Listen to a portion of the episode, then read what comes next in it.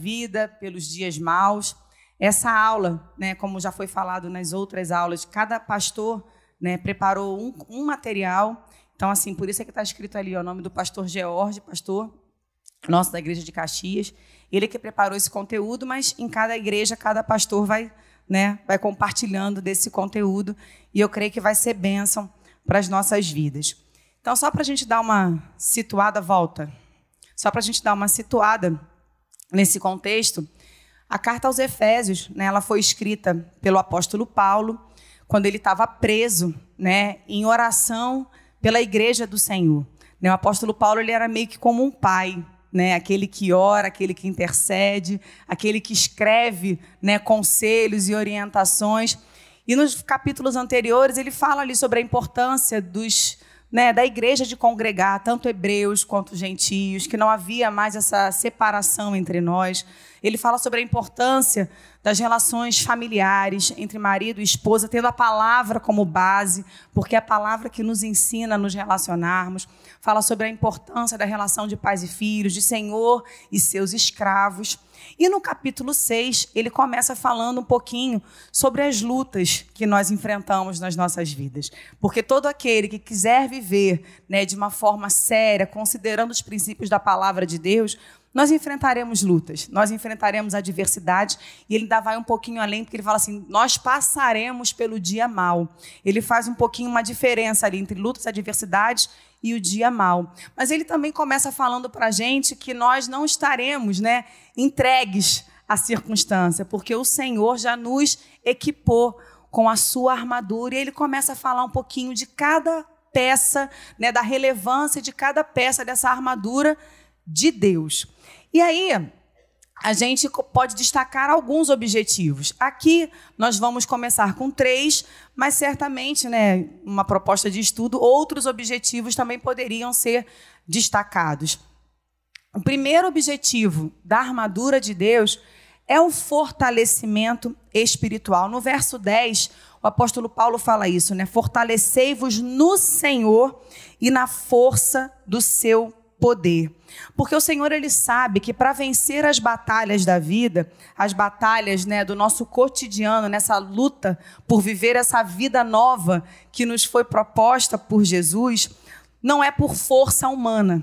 Né? O profeta já nos ensinaria que não é por força, não é por violência, mas é pelo Espírito Santo. É o Espírito de Deus que nos capacita né, a viver essa vida nova, porque o Senhor Jesus já nos ensinava isso, né? Sozinho vocês não podem fazer nada. Então, assim, é Ele quem nos capacita, é Ele quem nos abre essa porta e é Ele quem nos instrumentaliza para que possamos viver essa vida de modo a ter êxito nessa nossa vida espiritual. E fortalecer-se no Senhor é o quê? É fortalecer-nos no conhecimento de Deus, conhecer a natureza de Deus, conhecer o caráter de Deus, conhecer o amor de Deus para conosco, como está escrito lá no, no, Evangelho de João, no capítulo 3, no verso 16, que Deus nos amou de uma maneira tal, o amor do Senhor o levou a se manifestar, o levou a se entregar por nós, conhecer que nós somos alvos desse amor, conhecer que nós hoje, né, em Cristo, nós teremos uma eternidade na presença e na companhia do nosso Senhor, conhecer o sacrifício que nos libertou, o sacrifício que pagou o preço pelo nosso pecado, porque todas as, as dessa armadura, elas estão diretamente ligadas à pessoa do Senhor Jesus e à manifestação do poder do Espírito Santo, porque quando o Senhor nos capacita, é uma manifestação de poder, porque se não é pela minha força,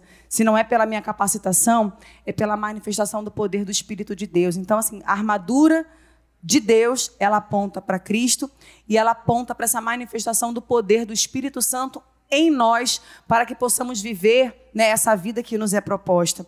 Então, o primeiro objetivo dessa armadura é esse fortalecimento espiritual, no conhecimento do Senhor e nessa experimentação de poder através da ação sobrenatural do Espírito Santo.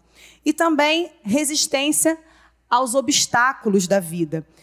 No verso 11, o apóstolo Paulo ele destaca aqui, né? Para poderes permanecer firme contra as ciladas do diabo. Então nós temos algumas alguns adversários, nós enfrentamos adversidades nessa nossa luta, nessas nossas batalhas do dia a dia. E a primeira, primeiro adversário que a gente enfrenta é quem? Tá aí, ó. É o mundo. O mundo, as pessoas que estão no mundo? Não. Nesse capítulo 6, o apóstolo Paulo fala o quê? A nossa luta não é contra não é contra a carne nem não é contra pessoas, mas é contra o quê? contra principados, potestades e dominadores deste mundo tenebroso. Então, assim, a nossa luta não é contra pessoas. A nossa luta, ela é uma batalha que nós devemos travar no mundo espiritual. Então, quando fala que o nosso adversário é o mundo, é o sistema, são os princípios, são os valores. E à medida que nós vamos nos aproximando né, do Senhor, tomando posse dessa vida nova, conhecendo a Deus, experimentando essa manifestação do Espírito Santo nas nossas vidas, nós vamos nos afastando desses princípios que regem este mundo. E, consequentemente, nós vamos também sendo rejeitados por ele, porque os princípios de Deus eles não comunicam com o príncipe deste mundo. O próprio Senhor Jesus, ele fala, né, que esse mundo ele jaz no maligno, ou seja, os princípios que regem este presente tempo são princípios coerentes com aquele que o governa, ou seja, o maligno. Então, o mundo é um adversário nosso, com seus princípios, com seus valores, com as suas ideias, com as suas propostas. Outro adversário que nós também enfrentamos, nós mesmos. E que adversário difícil, né, gente? Lidar com a gente, eu não sei como é que é você lidar com você mesmo, mas eu lidar comigo não é fácil. Porque somos um adversário em potencial com os nossos desejos, com as nossas vontades, né, com as nossas obstinações, porque quando a gente coloca alguma coisa na cabeça, só o Espírito Santo para fazer essa obra de transformação, de nos trazer luz, entendimento, direcionamento, as nossas concupiscências, nossos desejos desenfreados, e à medida que nós vamos nos aproximando do Senhor, nós vamos mortificando, porque esta carne, querida, por mais bonitinha arrumada que seja, ela precisa ser mortificada. Porque esses desejos da nossa carne, eles vão concorrer diretamente por espaço e por senhorio nas nossas vidas. Mas a partir do momento que entregamos a nossa vida ao Senhor Jesus, é dele convém que ele cresça e que a gente diminua. E o outro, né, adversário que nós temos, claro, que é o grande é, maestro dessa, dessa organização toda de adversários, que é o próprio Satanás, né, que usa pessoas. Por isso que eu falei, o nosso adversário não são pessoas, porque até aquelas pessoas que são usadas pelo inimigo, né, para lançar dardos, setas, para trazer problemas para as nossas vidas, elas não são o diabo. E é da vontade de Deus, gente, que cada uma dessas pessoas chegue ao conhecimento da verdade. Porque é isso que a palavra nos ensina, que é da vontade de Deus que todo homem, todo homem, toda mulher, toda tribo, língua, povo e nação venha ao conhecimento da obra feita por Deus através de Jesus Cristo na cruz do Calvário. Então o inimigo usa pessoas, usa, mas nós não podemos perder este alvo. Não são pessoas que nós devemos combater, mas sim o inimigo. E por isso que o Senhor nos deu armas espirituais para que nós possamos combater e resistir firmes, né, nos dias da adversidade e no dia mal. E também nos fortalecer no dia mal. Então a gente fala né, de fortalecimento espiritual, resistência de obstáculos e também resistir ao dia mal. Porque todos nós, né, perdão, é isso mesmo. Todos nós passamos por lutas, por dificuldades, por problemas, mas o dia mal, ele existe. E o dia mal, gente, é aquela luta que parece que não vai ter fim, é aquela circunstância que parece que não tem uma solução, é aquele dia que parece que nós não vamos ter forças para virar o dia e amanhecer um próximo dia. É aquele dia que os nossos recursos, né, eles foram declarados insuficientes, mas aí nós nos deparamos com esta palavra que nos ensina que nós podemos sim resistir ao dia mal. E resistir, gente, é muito importante. Pode ser que no dia mal a gente não consiga avançar, mas o resistir e o não retroceder é uma grande vitória. Há momentos na vida que nós precisamos é resistir, não desistir, não voltar para trás, não abrir mão daquilo que nós já conquistamos no Senhor, não abrir mão de andar com Jesus, não abrir mão de permanecer em oração, não abrir mão de continuar perseverando independente das circunstâncias.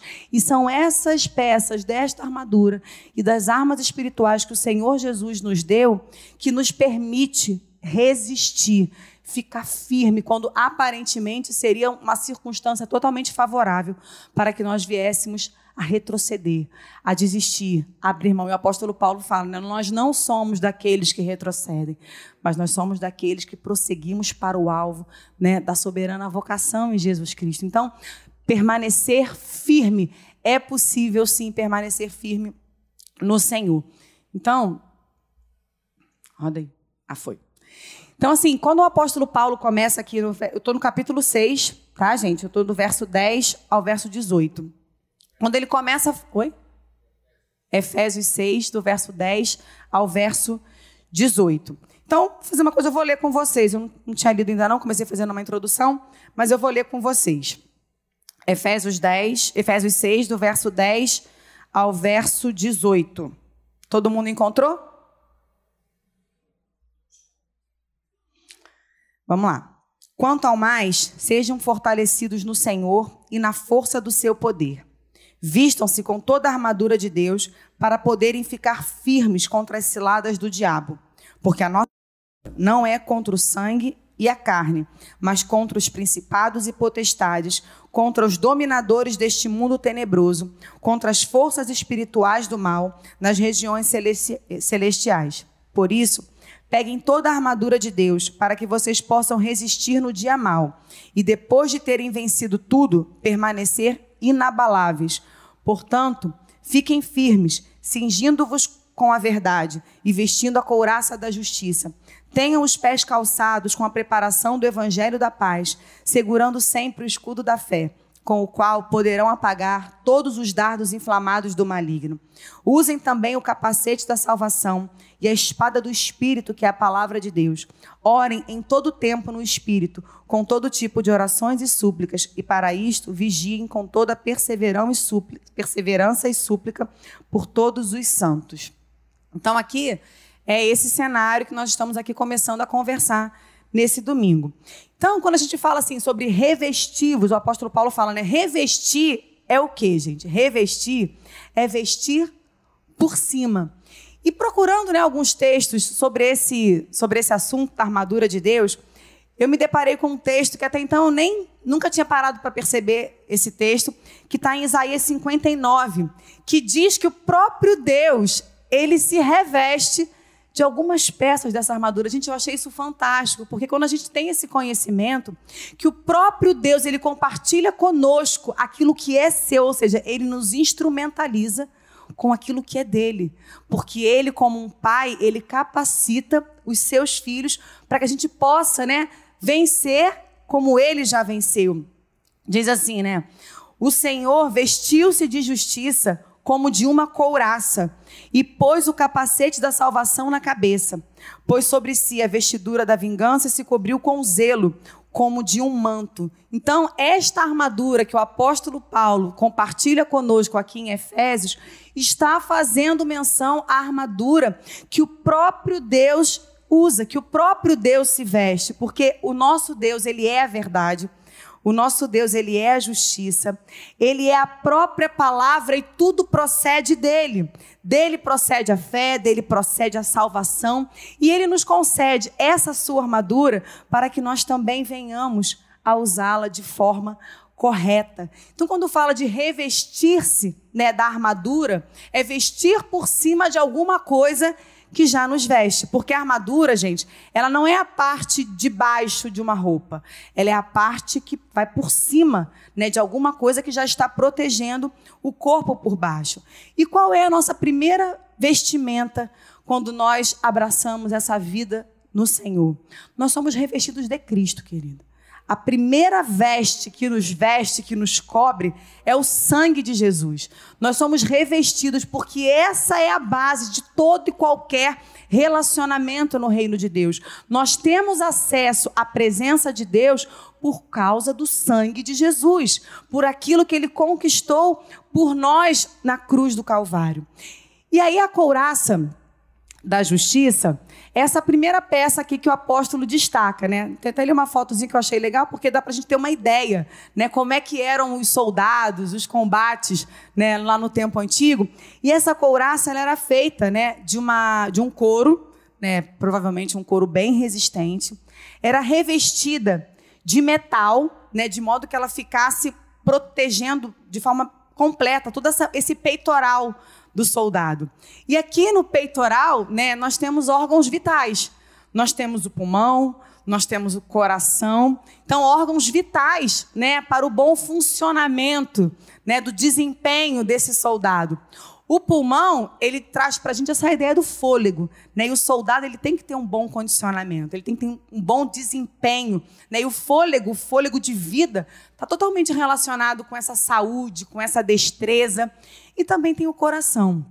E o coração, gente, a Bíblia fala que é, é como se fosse o centro né, das nossas. é a fonte dos nossos sentimentos.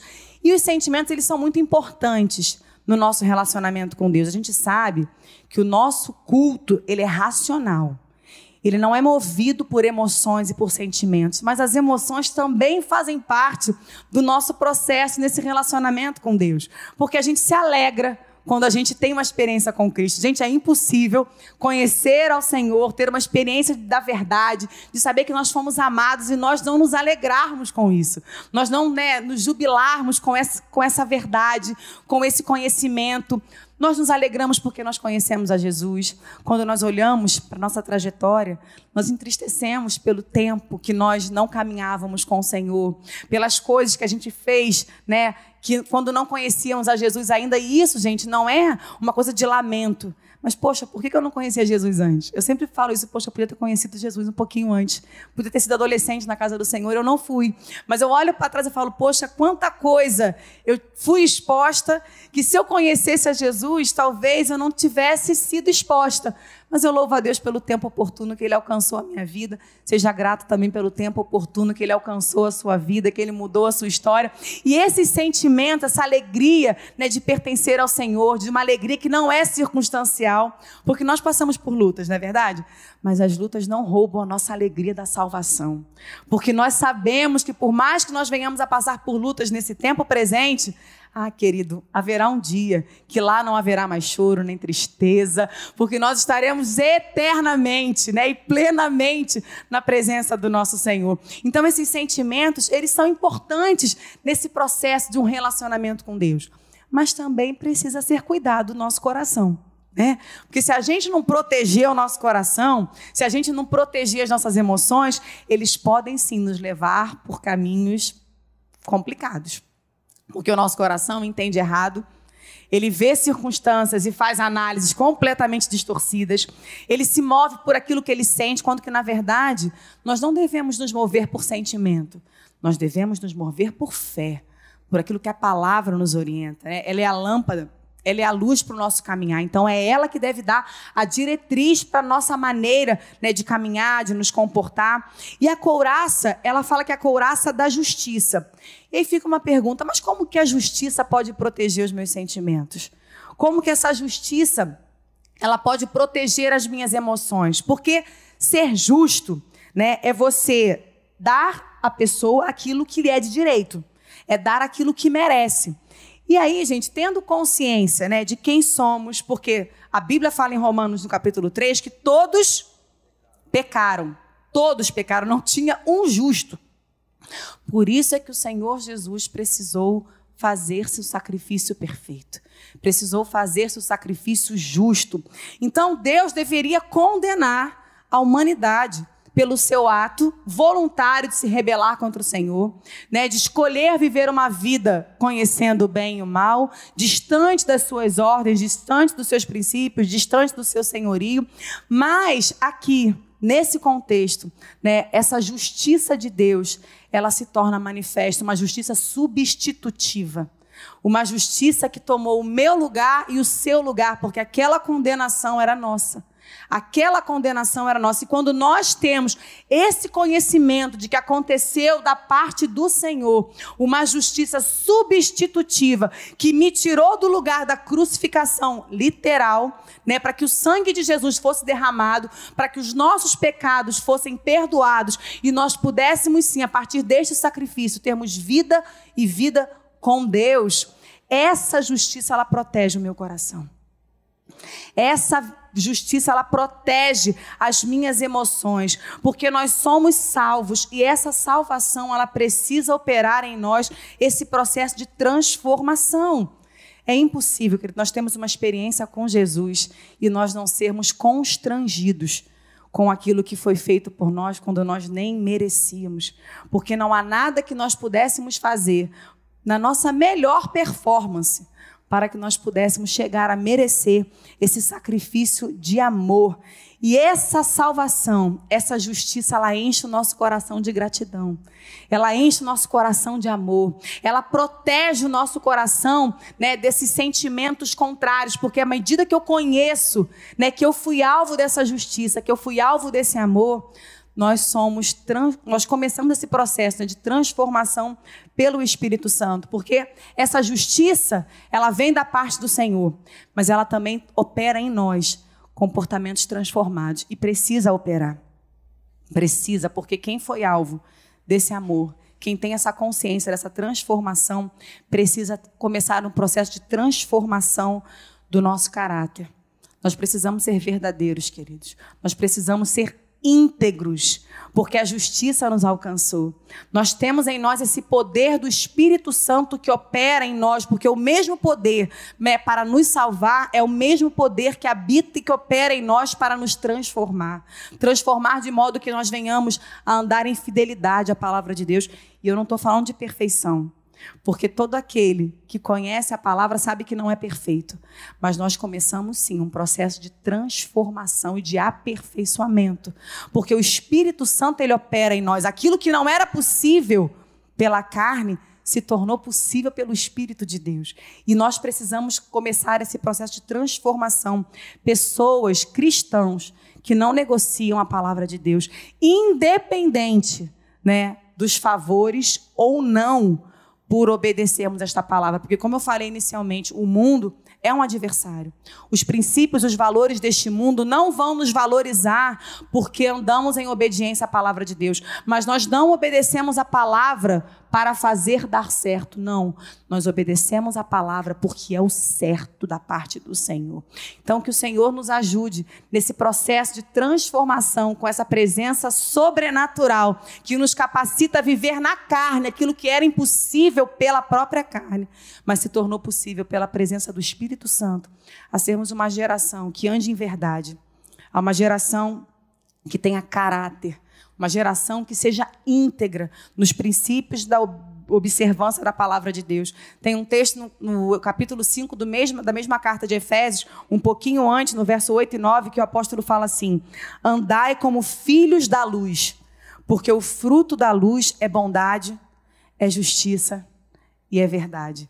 Então, que o Senhor nos ajude a andarmos neste mundo como filhos da luz, porque foi para isso que o Senhor nos plantou. Sal nessa terra e luz sair, gente, luz nesse mundo. Então que a nossa luz possa resplandecer em bondade, em justiça e em verdade. Outra peça importante dessa armadura é o cinto da verdade. E tá aí, mais ou menos, né, um modelinho de como que era o cinto dos soldados. Não é um cinto de moda, gente, é um cinto, né, de batalha. É, e o cinto, ele, o cingir, esse se vestir do cinto, ele tem esse, esse significado, né? De amarrar, de apertar, de tornar firme. Porque o cinto, ele também era feito de couro e com peças de metal, né? E ele protegia o quê? Toda a parte, a região lombar do soldado e também as partes, as partes baixas do soldado mantendo firme, dando sustentação né, a essa estrutura que seria montada por cima dessa veste, né? sustentando essa couraça. Porque se a justiça providenciada por Deus, ela protege né, os meus sentimentos, ela protege as, as minhas emoções, a salvação, né, que nos foi dada pelo Senhor, ela também faz parte né, desse processo de conhecer essa verdade. Eu acho interessante porque quando fala do cinto, o cinto ele envolve o corpo, né? Ele compreende, né? Ele, ele, ele acompanha essa circunferência, trazendo para a gente uma ideia de uma totalidade. Nós precisamos ser é, totalmente envolvidos pela verdade. Nós precisamos que a verdade nos, nos, nos compreenda de uma forma de nos absorver, né? Como um todo. Porque quem é a verdade? Jesus é a verdade. Né? E a verdade, Jesus fala o quê? Aquele que tem os meus mandamentos e os guarda, esse é o que me ama. Então, assim, a maneira de demonstrarmos esse amor ao Senhor é guardando as suas palavras, é guardando os seus ensinamentos, porque enquanto nós guardamos esta palavra, enquanto nós permitimos sermos envolvidos por esta palavra, nós também somos protegidos por essa palavra. Nós somos guardados por esta palavra. O profeta Isaías, no, verso, no capítulo 11, no verso 5, ele fala, né? Falando sobre o reino vindouro, o reino do Messias, ele fala que o seu cinto, o cinto do Messias, seria como justiça e como fidelidade. E no Salmo 51, no verso 6, o salmista diz que Deus ele se agrada dessa verdade no íntimo. Nós precisamos andar em verdade. Nós precisamos andar em transparência. Nós precisamos, primeiro, em transparência com o Senhor. Porque o Senhor, ele precisa né, que nós apresentemos a Ele voluntariamente, porque o Senhor já conhece todas as coisas. Certo? O Senhor, ele já conhece. Mas ele fala o quê? Vem a mim e te apresenta. É coração né, rasgado, é, sem, é com transparência, é com verdade, mostrando para o Senhor as nossas condições. Fala, Deus, eu preciso ser transformado nessa questão. Senhor, eu preciso de um toque teu nessa área da minha vida. Senhor, eu preciso né, de uma intervenção tua, porque sozinho eu não consigo. Transparência conosco também, reconhecendo as nossas limitações, reconhecendo as nossas imperfeições, porque isso faz parte de um processo de crescimento, de transformação, quando a gente reconhece que nós temos em nós sim. Eu brinco, né? Às vezes eu falo assim, gente, eu não estou com sentimentos muito puros hoje. Não estou com as motivações mais nobres. Mas isso é um processo de reconhecimento que nós precisamos de uma transformação. E quando nós reconhecemos isso, nós damos espaço para que essa verdade ela se expanda na nossa vida. Que a gente se achega ao Senhor, Senhor, me ajuda a sentir da forma correta. Senhor, me ajuda a ter a motivação correta em fazer coisas na tua casa.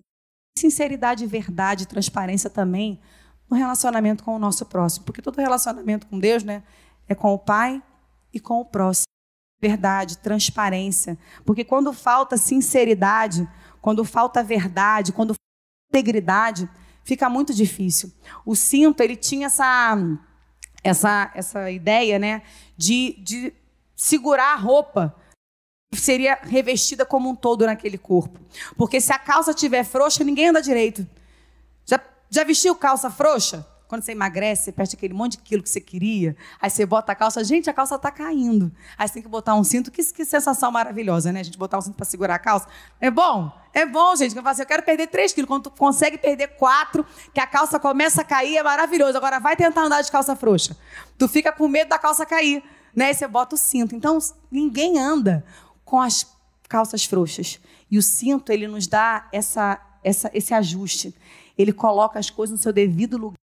Ele nos dá essa estabilidade para que nós possamos né, caminhar de uma forma caminhar de uma forma verdadeira. Outra peça né, da, da armadura de Deus são os calçados, né? Calçado, os pés da preparação do Evangelho. E aí tem uma foto né, da sandália que os soldados usavam, né? No verso 15, o apóstolo Paulo fala sobre calçar os pés com a preparação do evangelho da paz. E essa sandália, ela protegia os pés dos soldados né, contra pedras e como espinhos, bem como com a canela. Por mais que ela fosse ali amarrada, né, ela protegia né, os, os pés dos soldados. E elas tinham uns cravos na sola. Olhei lá para cima, porque ontem eu falei, para que tem umas taxinhas aqui. Ele não é taxinha, isso é cravo. Falei, mas parecem umas taxinhas. Então, mas é, são cravos, gente. Cravos por quê? Porque ela dava estabilidade ao soldado. Naquela época, as batalhas eram travadas em campos. Né? Então, assim, não tinha né, um, um, um revestimento de piso né, antiderrapante, nada disso. Então, o soldado ele tinha que ter essa estabilidade. E esses cravos na sola, eles traziam exatamente essa, essa estabilidade, essa prontidão, essa destreza para o soldado correr e não cair, e não se machucar, né? Tinha mais firmeza no seu, no, no seu ataque.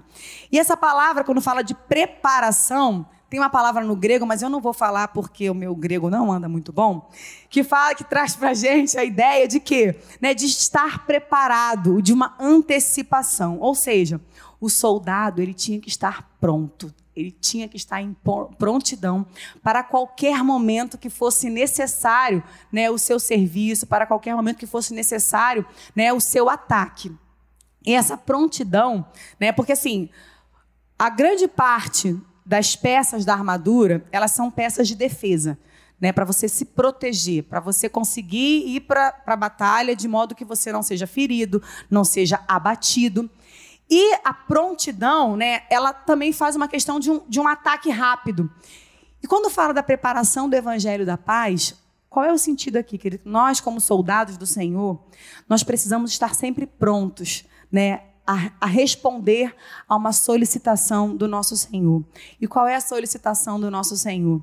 É cumprir o nosso ID, é viver esse compartilhar do Evangelho. Nós precisamos estar sempre prontos para compartilhar o Evangelho da paz. E por que, que é o evangelho da paz? Porque em Cristo Deus reconciliou o mundo consigo.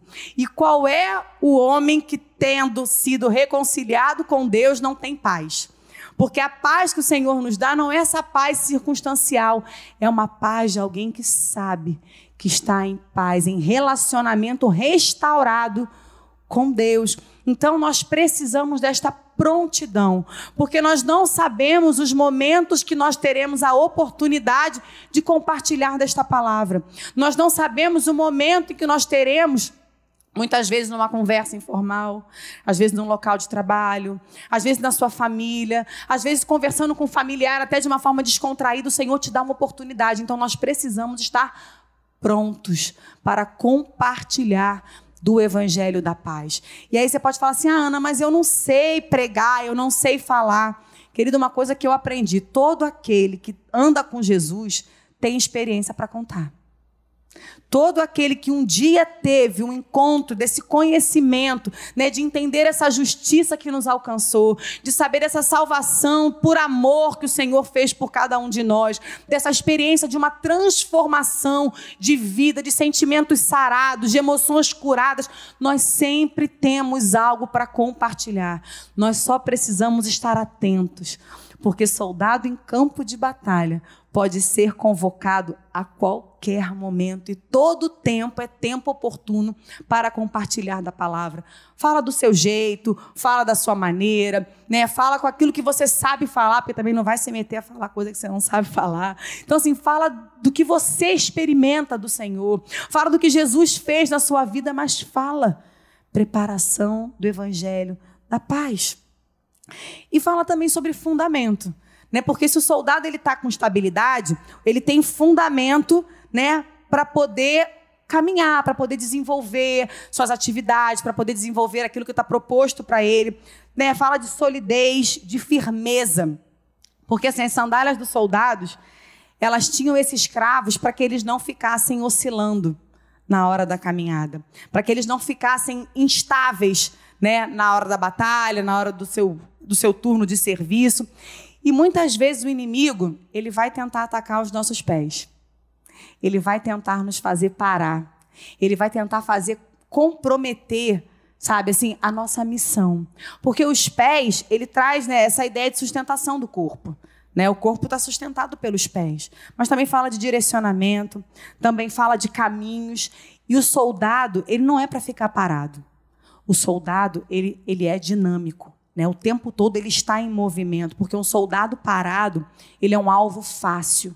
E muitas vezes a estratégia do inimigo é nos fazer parar, é nos fazer desanimar, é nos fazer desmotivar para que a gente não siga a carreira que nos é proposta, para que a gente não desempenhe aquilo que o Senhor nos chamou para desempenhar. Porque quando você está desanimado, você não vai estar pronto. Quando você está desanimado, você não vai estar com muita disposição para caminhar. Quando você estiver desanimado, parece que o teu fôlego vai embora.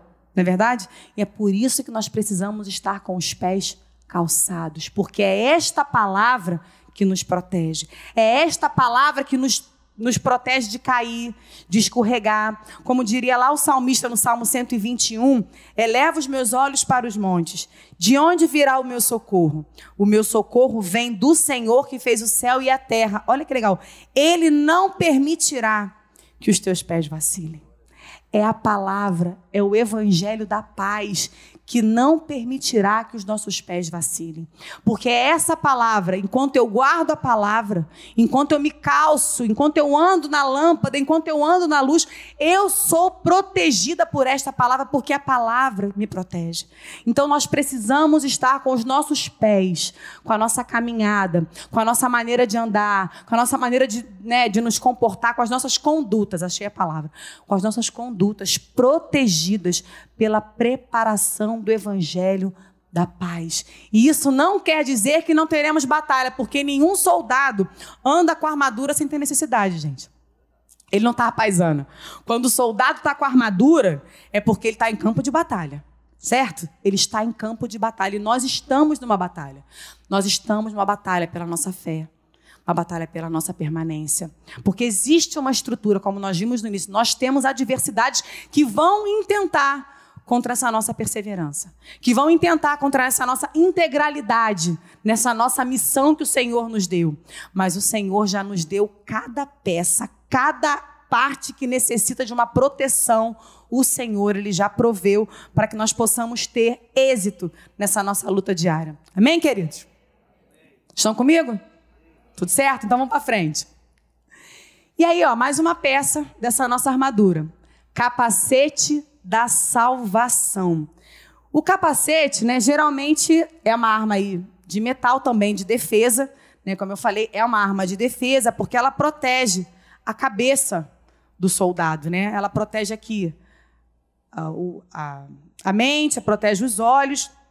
E o capacete é da salvação por, através de quem que veio a nossa salvação? Através de Jesus Cristo, né? Jesus Cristo, o Cordeiro de Deus que tirou o pecado do mundo, não é verdade que nos transportou do império de trevas para o reino do seu Pai amado. Então, esse é o capacete que precisa proteger a nossa mente.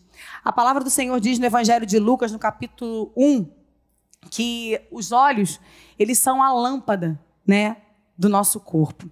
Então nós precisamos proteger o que, que os nossos olhos têm acesso. A gente aprende isso lá quando era criança, né? Quando dava aula no departamento infantil, as crianças já crescem aprendendo isso. Eu não aprendi isso quando era criança, aprendi depois. A gente fala assim, né? Cuidado o olhinho com o que você vê. Porque dependendo do que você expõe, os seus olhinhos, você pode estar trazendo para dentro de você, né? Ao invés de luz, trevas. Então, o capacete da salvação essa vida, essa consciência de que Jesus Cristo nos trouxe salvação, ela precisa nortear as nossas escolhas, ela precisa nortear né, as nossas decisões, porque a mente também é a sede né, do nosso raciocínio. O apóstolo Paulo fala em Romanos, capítulo 12, se eu não me engano, não vos conformeis com este presente tempo, mas transformai-vos pela renovação do vosso entendimento. A nossa transformação, ela acontece a partir da mudança dos nossos pensamentos, porque quando nós temos esse conhecimento dessa salvação que nos é proposta, ofertada, né, através do sacrifício de Jesus, nós começamos um processo de conhecimento desta palavra. E essa palavra ela vai começar um processo de transformação, porque aquilo que a gente achava que era certo, a gente começa a ver que não é certo. O profeta fala isso, né? Ai do que aquele, ai do que o amargo chama doce. E nós quantas vezes, enquanto não conhecemos a Cristo, chamamos coisas doces de amargas e vice-versa. Chamamos o que é o amargo de doce. E é o princípio da palavra que vai transformando a nossa mente. Porque o nosso culto, ele é racional, amém? Nós não servimos ao Senhor sem compreensão, sem entendimento, muito pelo contrário. Quando o Espírito Santo ele abre o nosso entendimento para que a gente entenda, né, a verdade, que a gente conheça esse projeto de salvação do Senhor para a humanidade, ele começa esse processo, né, de abrir os nossos olhos. E aí nós começamos esse culto racional. Nós conhecemos a palavra, nós damos crédito a essa palavra porque nós sabemos que esta palavra é a palavra de Deus, porque a Bíblia, ela não contém a palavra de Deus, ela é a palavra de Deus, amém? A Bíblia, ela é um valor absoluto, não é relativa. Os princípios que estão presentes neste livro são princípios de vida, para a minha vida e para a sua vida. Ainda que nós venhamos a traçar um processo né, de viver essa vida nova todos os dias, esta palavra é a verdade. Nós estamos nesse processo de crescimento né, no cumprimento desta palavra. E o nosso culto ele é racional. E por ser racional, o inimigo ele utiliza disso para trazer dúvidas né, as nossas certezas, para investir tempo, para investir instrumentos para gerar dúvidas e incertezas naquilo que nós sabemos que é verdadeiro e que é absoluto. E ele ataca a nossa mente com induções e com sofismas. A indução é uma ação de levar ou trazer alguém a uma alegada verdade, né, partindo com como premissa alguns elementos apresentados. Ou seja, é você tentar induzir alguém ao erro, pontuando, né, assim, elucidando argumentos, né, apresentados, coisas reais. Um exemplo desta ação do inimigo foi o que ele fez, tentou fazer com Jesus lá na tentação no deserto. Quando ele vira para Jesus e fala: "Olha, transforma essas pedras em pães". Qual era a situação ali? Jesus estava longe do Jordão. O Jordão era um local de fartura. Né? Ali perto do rio tinha comida, tinha coisas que ele pudesse se alimentar. O deserto não. O deserto não tem recursos acessíveis. No deserto tudo é mais complicado. Jesus estava com fome, gente. 40 dias, exausto. O inimigo ele procura, né, se se aproveitar das nossas fragilidades. Das, o Senhor nos respeita. O Senhor sabe quando nós estamos cabisbaixos, quando nós estamos exaustos. O diabo não tem compromisso com isso, não, querido. Tá cansado, o couro vem mais forte ainda. O diabo não tem princípios, né? Então, assim, Jesus estava cansado, estava exausto, estava com fome, né? E aí, ou seja, naquele cenário todo, o que, que o inimigo fala para ele? Ele fala para ele assim: olha só, vai lá e transforma essas pedras em pães. Porque se você transformar essas pedras em pães, você vai saciar a sua fome, você vai saciar, você vai resolver o seu problema e também você vai mostrar para todo mundo que você é o filho de Deus. Você vai mostrar para todo mundo que você é o filho de Deus. Como se aquele argumento ali fosse algo correto. As situações são apresentadas como verdades. Certo? Gente, vamos acompanhar aqui, vamos continuar aqui. Deixa que o diácono está ali atrás. Então, assim, as situações são apresentadas como situações reais. Aquele cenário era real. Era deserto, Jesus com fome, não tinha pão, só que Jesus ele condena essa atitude. Jesus condena essa atitude por quê? Porque ele sabia que aquilo que ele precisava, gente, era obedecer à vontade do Pai. E aí ele vira para Satanás e fala assim: nem só de pão viverá o homem, mas de toda a palavra. Toda a palavra que sair da boca de Deus. Porque o que faz o homem perecer, querido, não é a falta do pão. O que faz o homem perecer é a falta do conhecimento de Deus. O profeta já falava isso para gente. O povo está perecendo porque lhe falta conhecimento da verdade.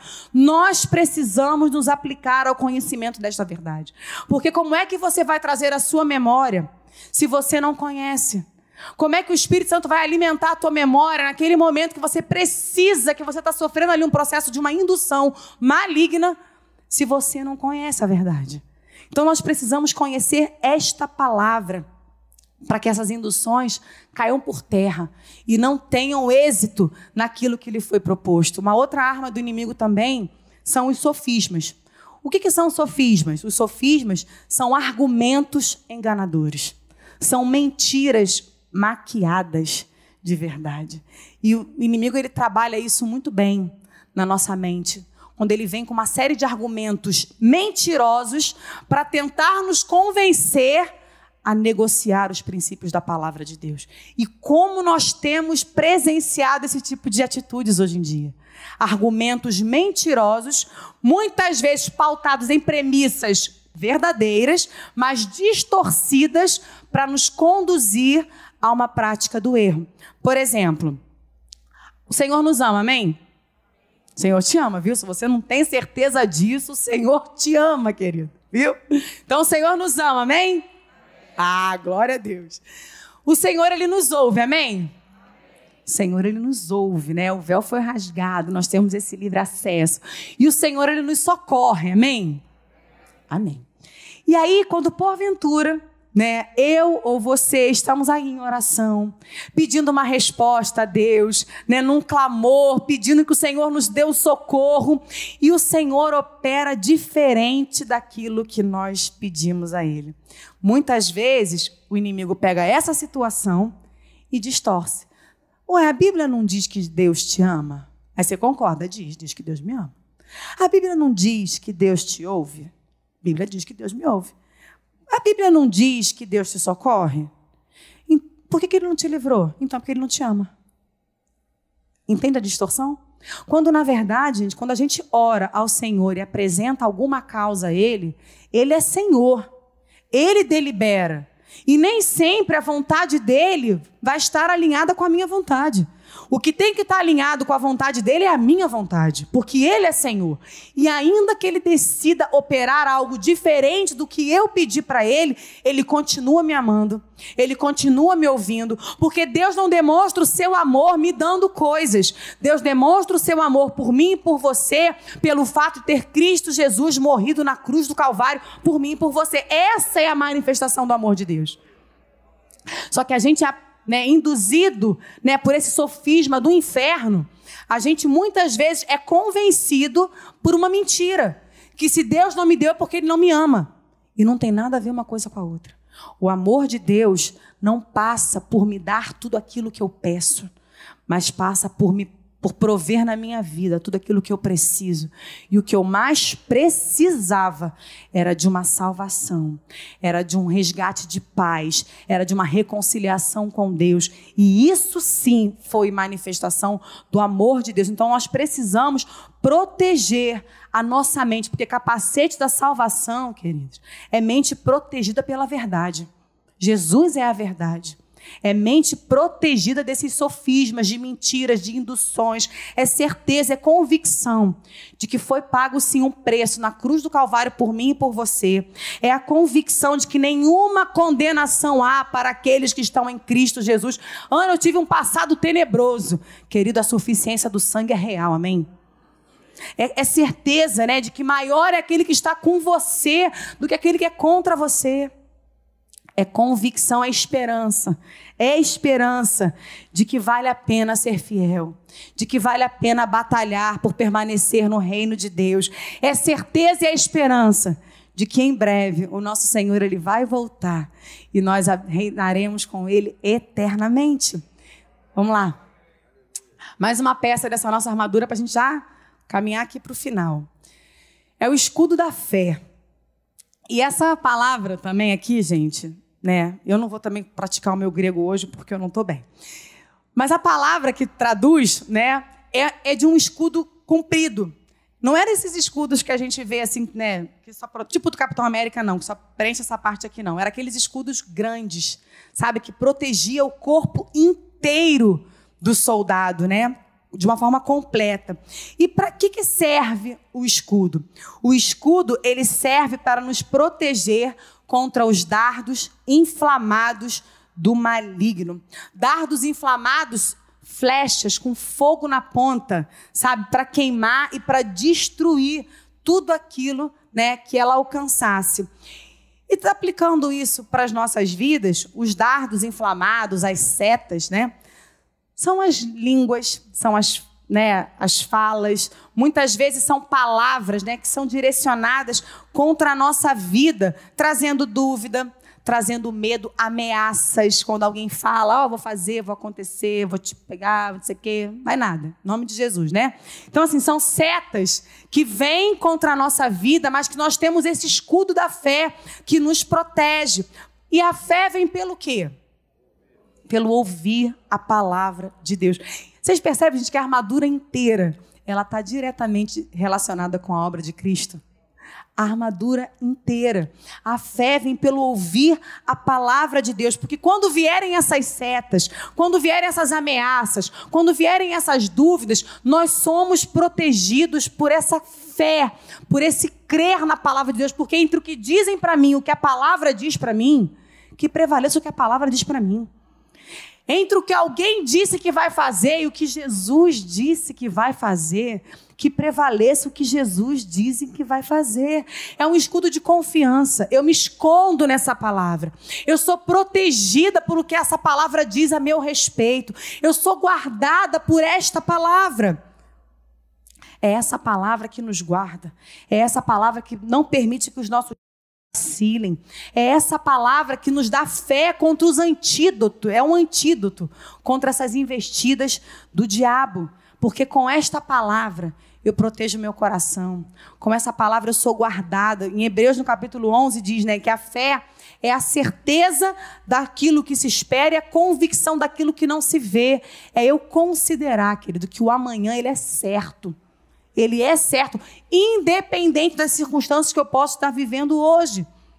Em 1 João, no capítulo 5, no verso 4, o apóstolo diz, né? Porque todo que é nascido de Deus vence o mundo. E esta é a vitória que vence o mundo, a nossa fé. Porque quem tem fé anda em fidelidade.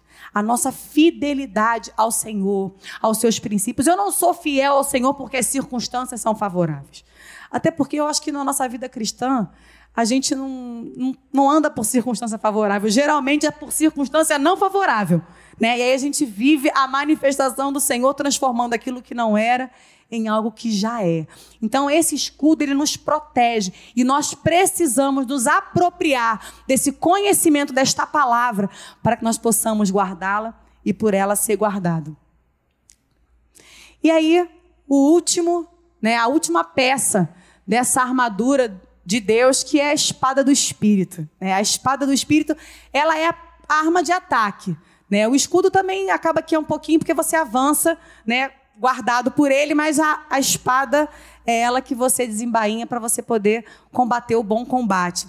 E o próprio Senhor Jesus, ele nos ensina isso, daquele mesmo cenário da tentação no deserto, aquela indução né, que o inimigo tenta fazer com ele, o Senhor Jesus ele combate o tempo todo tendo como base a palavra de Deus. A espada do Espírito é a nossa arma de ataque. A gente não fica só se defendendo, mas a gente avança, porque as portas do inferno não prevalecem contra a palavra do Senhor, contra o alicerce da igreja do Senhor. E é essa palavra que precisa, né, ser lançada à mão nos momentos das nossas batalhas, no dia mal, quando vierem as dúvidas, quando vierem as, as indecisões, quando vierem o medo, nós precisamos lançar mão desta palavra. Em Hebreus, no capítulo 4, no verso 12, diz assim, né?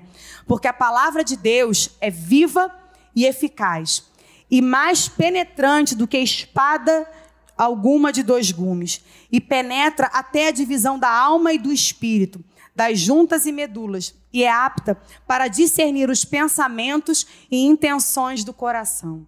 A palavra é viva, a palavra ela interage, a palavra se relaciona, se relaciona com todo aquele que é filho de Deus, com todo aquele que entende a sua relevância. A palavra ela é dinâmica. A palavra o tempo todo ela está se comunicando, porque muitas vezes estamos nós aí no nosso dia a dia e de repente você lembra de um versículo, de repente você lembra de um contexto da palavra de Deus, porque ela é viva, ela está em movimento e é para se movimentar. Diz também que ela é eficaz, ela é poderosa para produzir os resultados determinados por Deus, porque essa palavra, ela traz à existência aquilo que não existe. Essa palavra, ela manifesta o poder de Deus, porque o poder, querido, não está em quem fala a palavra, não. O poder está é na palavra, amém? O poder, a autoridade está é na palavra de Deus. Diz que ela é penetrante, ela consegue penetrar, ela consegue profundo, onde eu e você não conseguimos tocar. Essa palavra ela vai, né? Diz que ela vai até a divisão da alma e do espírito, porque ela consegue separar o que é a minha vontade do que é a vontade de Deus. À luz da palavra do Senhor, eu consigo ter essa percepção. O que é vontade da minha carne, o que são os meus desejos, o que são as minhas vontades e o que é direção de Deus. O que é conselho do Senhor. Diz que ela é apta para distinguir os pensamentos, ela norteia né, os nossos raciocínios, sabe nos apontar né, os desejos, as nossas vontades, as no os nossos processos de indução, porque a gente aprende também. A indução é um processo que o inimigo utiliza, mas nós aprendemos direitinho.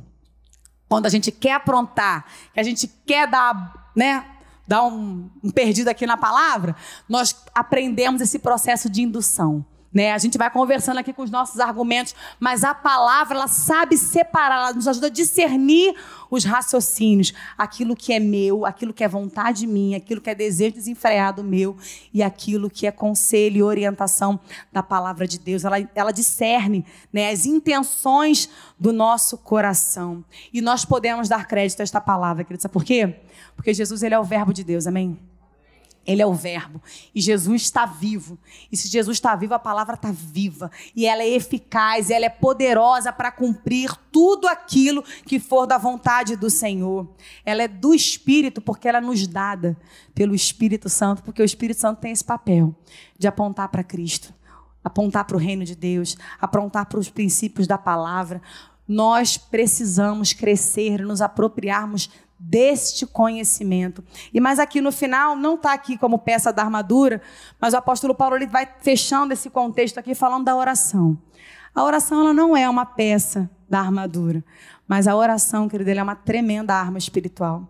A oração faz parte. É como se o apóstolo estivesse falando assim: olha só, se reveste de cada parte da armadura em oração. Se veste de cada peça né, desse grande complexo né, compêndium de armas espirituais em oração, em comunhão, em relacionamento com Deus, porque é a oração que nos faz relacionar com Deus. É na oração que nós nos apresentamos ao Senhor. É na oração que nós crescemos em conhecimento da vontade de Deus. Então a oração ela é presente. A oração ela faz parte das armas espirituais que o Senhor nos deu para que nós possamos resistir firmes contra o dia mal e passar por todas essas adversidades. A armadura de Deus, ela não é uma escolha, né? Ela é uma orientação do Senhor. É para todos os filhos de Deus. Ela não é obrigada. Né? O Espírito Santo não vai enfiar armadura em você nem em mim, mas é uma orientação. Nós não precisamos passar pelas adversidades da vida sem preparo.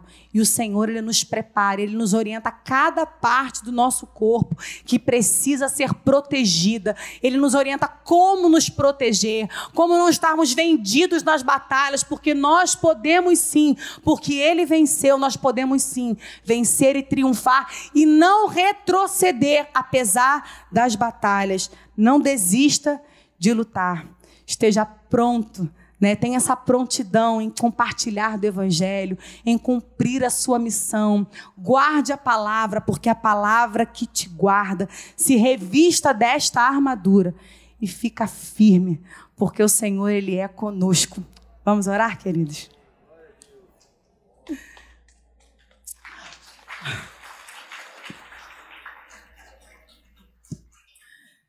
Vamos orar. Se você pudesse colocar de pé. Né? Vamos orar, porque nós não temos enfrentado dias fáceis. Né? Tantas lutas mundiais, né? estamos num processo difícil, aí talvez, enfim, de um processo de uma pandemia, uma esperança, mas também nós temos as nossas lutas, as nossas lutas diárias, as nossas batalhas familiares, profissionais, os nossos sonhos, os nossos projetos, as induções que muitos podem estar aí num processo de tentação do diabo. Você não precisa ceder. Você tem o Senhor com você. Então nós vamos orar para que o Senhor nos ajude a nos revestirmos desta armadura e andarmos triunfantes, porque Ele é conosco e Ele nos capacita. Senhor, nós louvamos o Teu nome, Jesus. Senhor, muito obrigada, Deus, por essa manhã. Muito obrigada pela tua palavra. Ah, Deus, é tão bom poder aprender do Senhor, poder contemplar nas tuas escrituras o teu amor o teu cuidado, o teu zelo conosco, Pai, de um pai de perto, um pai que protege, um pai que livra, um pai que avisa, um pai que orienta, o um pai que chama a nossa atenção para as coisas que realmente são importantes.